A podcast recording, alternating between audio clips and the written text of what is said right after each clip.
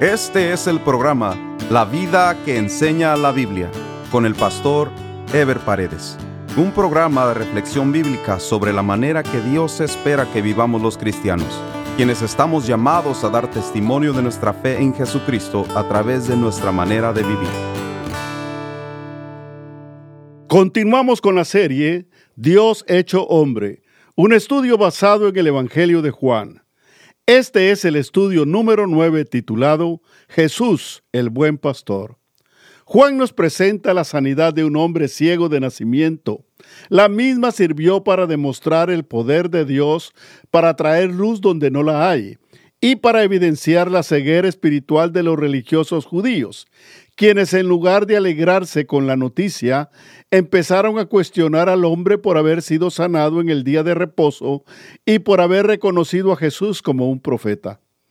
Mientras el hombre recibió la vista física, sus ojos espirituales también fueron abiertos y creyó completamente en Jesús. Los religiosos judíos, sin embargo, permanecieron ciegos y fue esa ceguera espiritual la que Jesús enfatizó a través de este milagro. Juan 9 del 1 al 5 dice, Al pasar Jesús vio a un hombre ciego de nacimiento y le preguntaron sus discípulos diciendo, Rabí, ¿quién pecó, este o sus padres, para que haya nacido ciego? Respondió Jesús, no es que pecó éste ni sus padres, sino para que las obras de Dios se manifiesten en él me es necesario hacer las obras del que me envió, entre tanto que el día dura. La noche viene cuando nadie puede trabajar. Entre tanto que estoy en el mundo, luz soy del mundo. Los discípulos de Jesús quisieron saber si por su propio pecado o por el pecado de sus padres este hombre había nacido ciego. Una pregunta rara, pero no ajena para los judíos, quienes habían desarrollado la creencia de que el cometer algún pecado traía como consecuencia inmediata un castigo como una enfermedad. De la misma manera, que creían que al hacer buenas obras o el cumplir con la ley les hacía merecedores de méritos o del favor de Dios. La respuesta de Jesús, aunque niega enfáticamente la creencia de los discípulos, les dice que aunque este hombre nació así, para eso había venido él, ya que el hombre recibiría una doble bendición. Por un lado sería libre de su ceguera física, como también de su ceguera espiritual. Ambas serían curadas en aquella ocasión. Juan capítulo 9 versículos del 6 al 12 dice, Dicho esto, escupió en tierra e hizo lodo con la saliva y untó el lodo a los ojos del ciego. Y le dijo, Ve a lavarte en el estanque de Siloé, que traducido es enviado. Fue entonces y se lavó, y regresó viendo. Entonces los vecinos y los que antes le habían visto que era ciego decían, ¿no es este el que se sentaba y mendigaba? Unos decían, Él es, y otros a Él se parece. Decía, Yo soy. Y le dijeron, ¿Cómo fueron abiertos los ojos? Respondió él y dijo, aquel hombre que se llama Jesús hizo lodo, me untó los ojos y me dijo, ve al Siloé y lávate. Y fui y me lavé y recibí la vista. Entonces le dijeron, ¿dónde está él? Él dijo, no sé. Jesús untó lodo con saliva en los ojos del ciego y lo envió a un estanque a lavarse. La realidad entonces es que la sanidad de este ciego requirió un procedimiento inédito en donde el Señor utiliza saliva, tierra y agua, lo que quizás demuestre su autoridad sobre los elementos naturales o quizás sea una referencia al acto de la creación, pues el hombre fue formado del polvo de la tierra, por lo cual no hay nada ajeno en utilizar tierra para su sanidad. Lo cierto es que Jesús evidencia con esta forma de sanidad su relación directa con la creación. Además, la saliva de Jesús no es cualquier saliva, sino es un elemento de su propia naturaleza que es transmitido a la vida de este hombre. Pero también destaca el hecho de que la sanidad ocurre hasta que el hombre en obediencia va a lavarse los ojos, como manifestación nuevamente de que Jesús era portador de la verdadera purificación, o sea, demostrando estar muy por encima de la institución judía. Por otro lado, llama la atención también el hecho que desde el templo hasta el lugar donde Jesús lo mandó a lavarse, o sea, el estanque de Siloé, hay una distancia aproximada de menos de un kilómetro, o sea, media milla, en un camino angosto de piedra o tierra y hacia abajo. Sin embargo, el ciego no puso objeciones, ya sea que haya ido solo o que alguien lo llevara al estanque, él demuestra su fe y obediencia a la palabra que Jesús le había dado.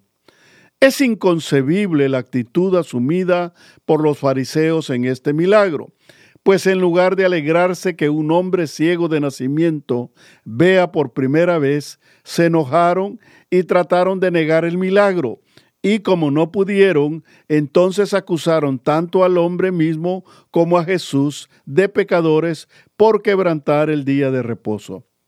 Los principales judíos interrogaron al ciego, quien no solo les dijo cómo había sido sanado, sino que también les dijo que creía que Jesús era un profeta. Luego el hombre que había sido ciego dio declaraciones contundentes acerca de Jesús al reconocer su naturaleza sobrenatural, ya que a todos les consta que ningún hombre natural puede devolver la vista a un hombre ciego de nacimiento. Esto también demuestra que el ciego era conocedor de la ley y los profetas, ya que su interpretación de la autoridad de Jesús fue tan sabia que lastimó el orgullo de los arrogantes fariseos. Los principales judíos lo expulsaron de la sinagoga, equivalente a expulsarlo de la religión judía. Juan 9 del 35 al 41 dice, Oyó Jesús que le habían expulsado, y hallándole le dijo, ¿Crees tú en el Hijo de Dios? Respondió él y dijo, ¿quién es, Señor, para que crea en él? Le dijo Jesús, pues le has visto, y el que habla contigo, él es. Y él dijo, Creo, Señor, y le adoró. Dijo Jesús, para juicio he venido yo a este mundo, para que los que no ven, vean, y los que ven sean cegados. Entonces algunos de los fariseos que estaban con él, al oír esto, le dijeron, ¿acaso nosotros somos también ciegos? Jesús le respondió, si fuerais ciegos, no tendrías pecado, mas ahora porque decís vemos, vuestro pecado permanece. Jesús procedió a completar su intervención milagrosa en la vida de este hombre, revelándole que él era el Hijo de Dios, lo cual generó inmediatamente la confesión de este hombre en Jesús, creyendo y entregándole su vida a él. Con lo cual lo que era más importante vino al hombre, o sea, la luz de la vista espiritual, para conocer al Hijo de Dios y para vivir en comunión con él.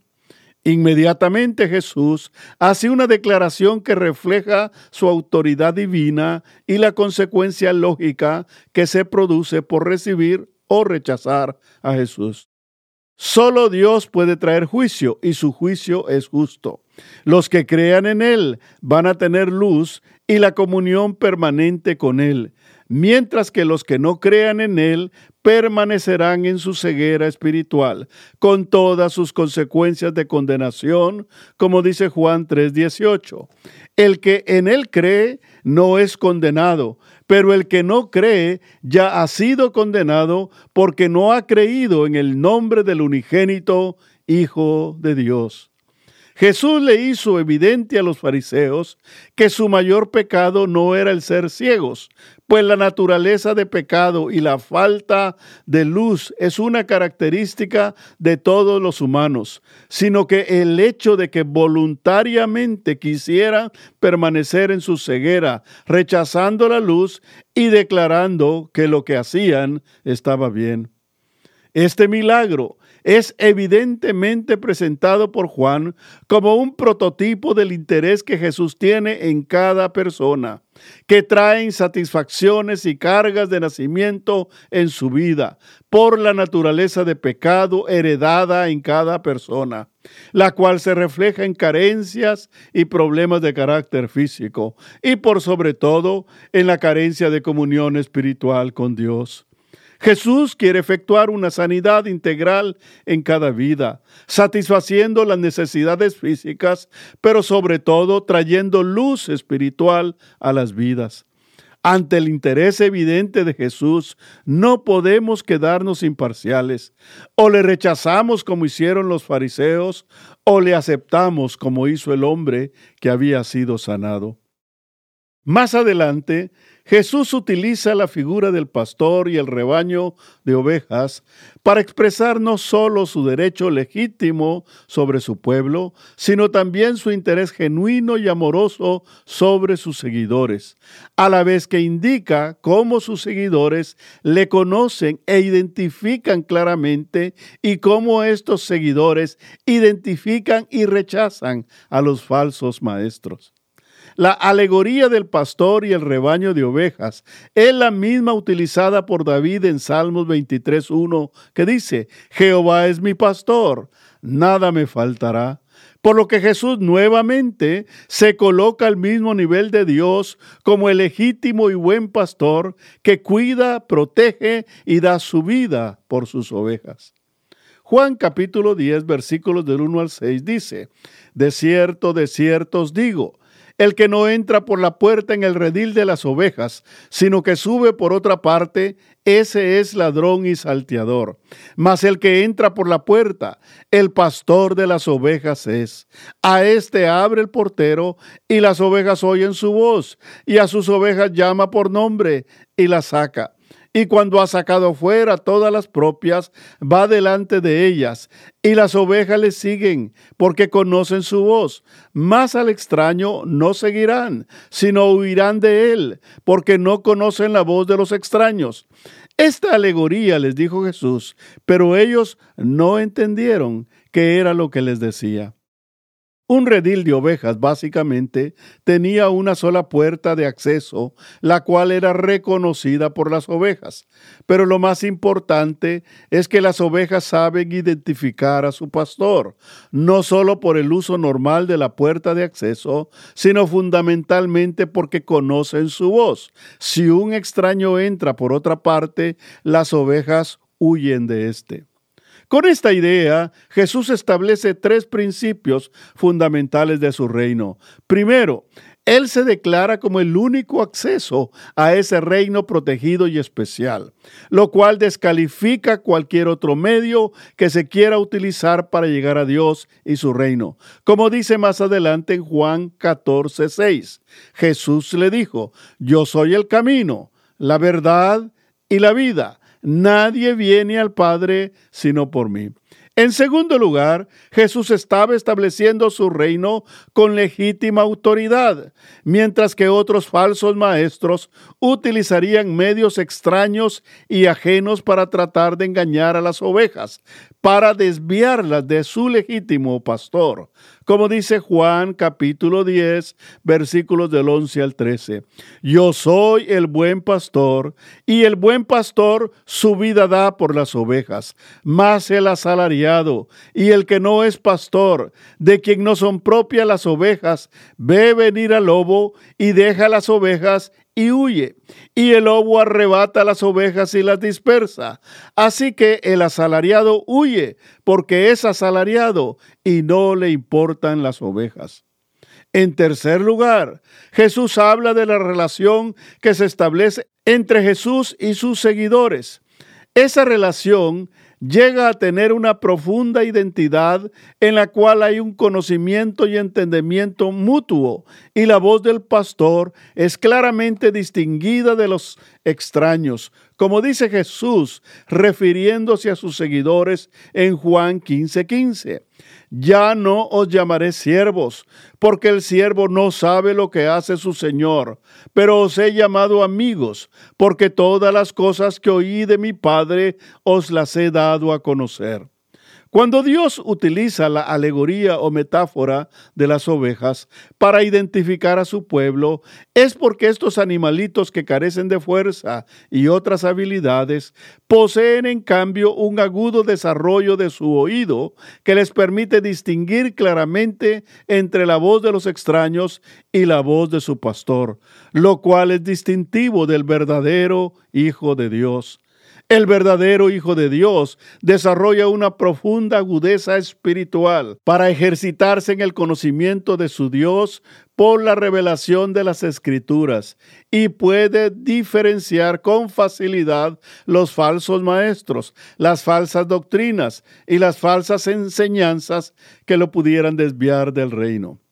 Juan capítulo 10, versículos 14 al 21 dice, Yo soy el buen pastor y conozco mis ovejas, y las mías me conocen, así como el Padre me conoce, y yo conozco al Padre, y pongo mi vida por las ovejas.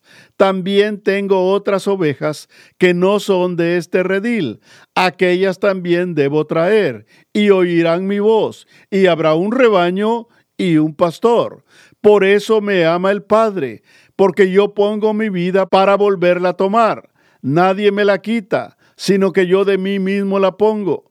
Tengo poder para ponerla y tengo poder para volverla a tomar. Este mandamiento recibí de mi Padre. Volvió a haber disensión entre los judíos por estas palabras. Muchos de ellos decían, demonio tiene y está fuera de sí. ¿Por qué le oís? Otros decían, estas palabras no son de endemoniado. ¿Puede acaso el demonio abrir los ojos de los ciegos? Aquí Jesús procede a denunciar a aquellos que ilegítimamente se han declarado pastores del rebaño de Dios, refiriéndose específicamente a los fariseos, saduceos y maestros de la ley que habían usurpado una autoridad que no tenían y que, en base a la misma, habían ejercido un pastorado fuera de la voluntad de Dios. Lo mismo sucede el día de hoy con falsos líderes y falsos maestros que no tienen un verdadero interés por el bienestar de la gente. Un falso pastor no tiene más mínimo interés por las ovejas, pues lo único que les interesa es su propio bienestar económico y su jerarquía sobre la gente. Por eso Jesús califica las cualidades del buen pastor, quien ha venido para que sus ovejas cuenten con la protección y bienestar necesarios, para lo cual, a diferencia de los asalariados que no tienen un verdadero interés por las ovejas, Él está dispuesto a dar su vida por las mismas, como en efecto Cristo lo hizo por nosotros.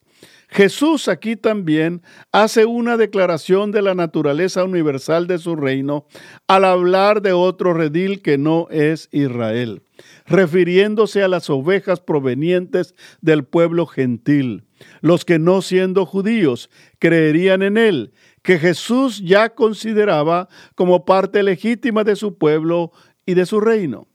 En ese sentido, llama la atención el versículo 16 que dice, también tengo otras ovejas que no son de este redil, aquellas también debo traer, y oirán mi voz, y habrá un rebaño y un pastor.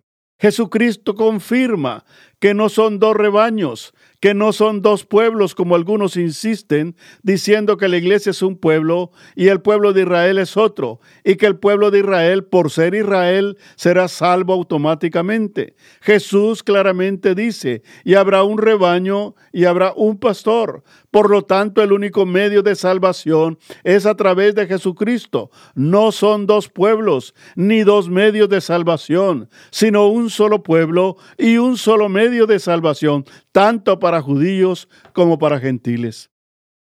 Juan capítulo 10 versículos del 24 al 32 dice, y le rodearon los judíos y le dijeron, ¿hasta cuándo nos turbarás el alma?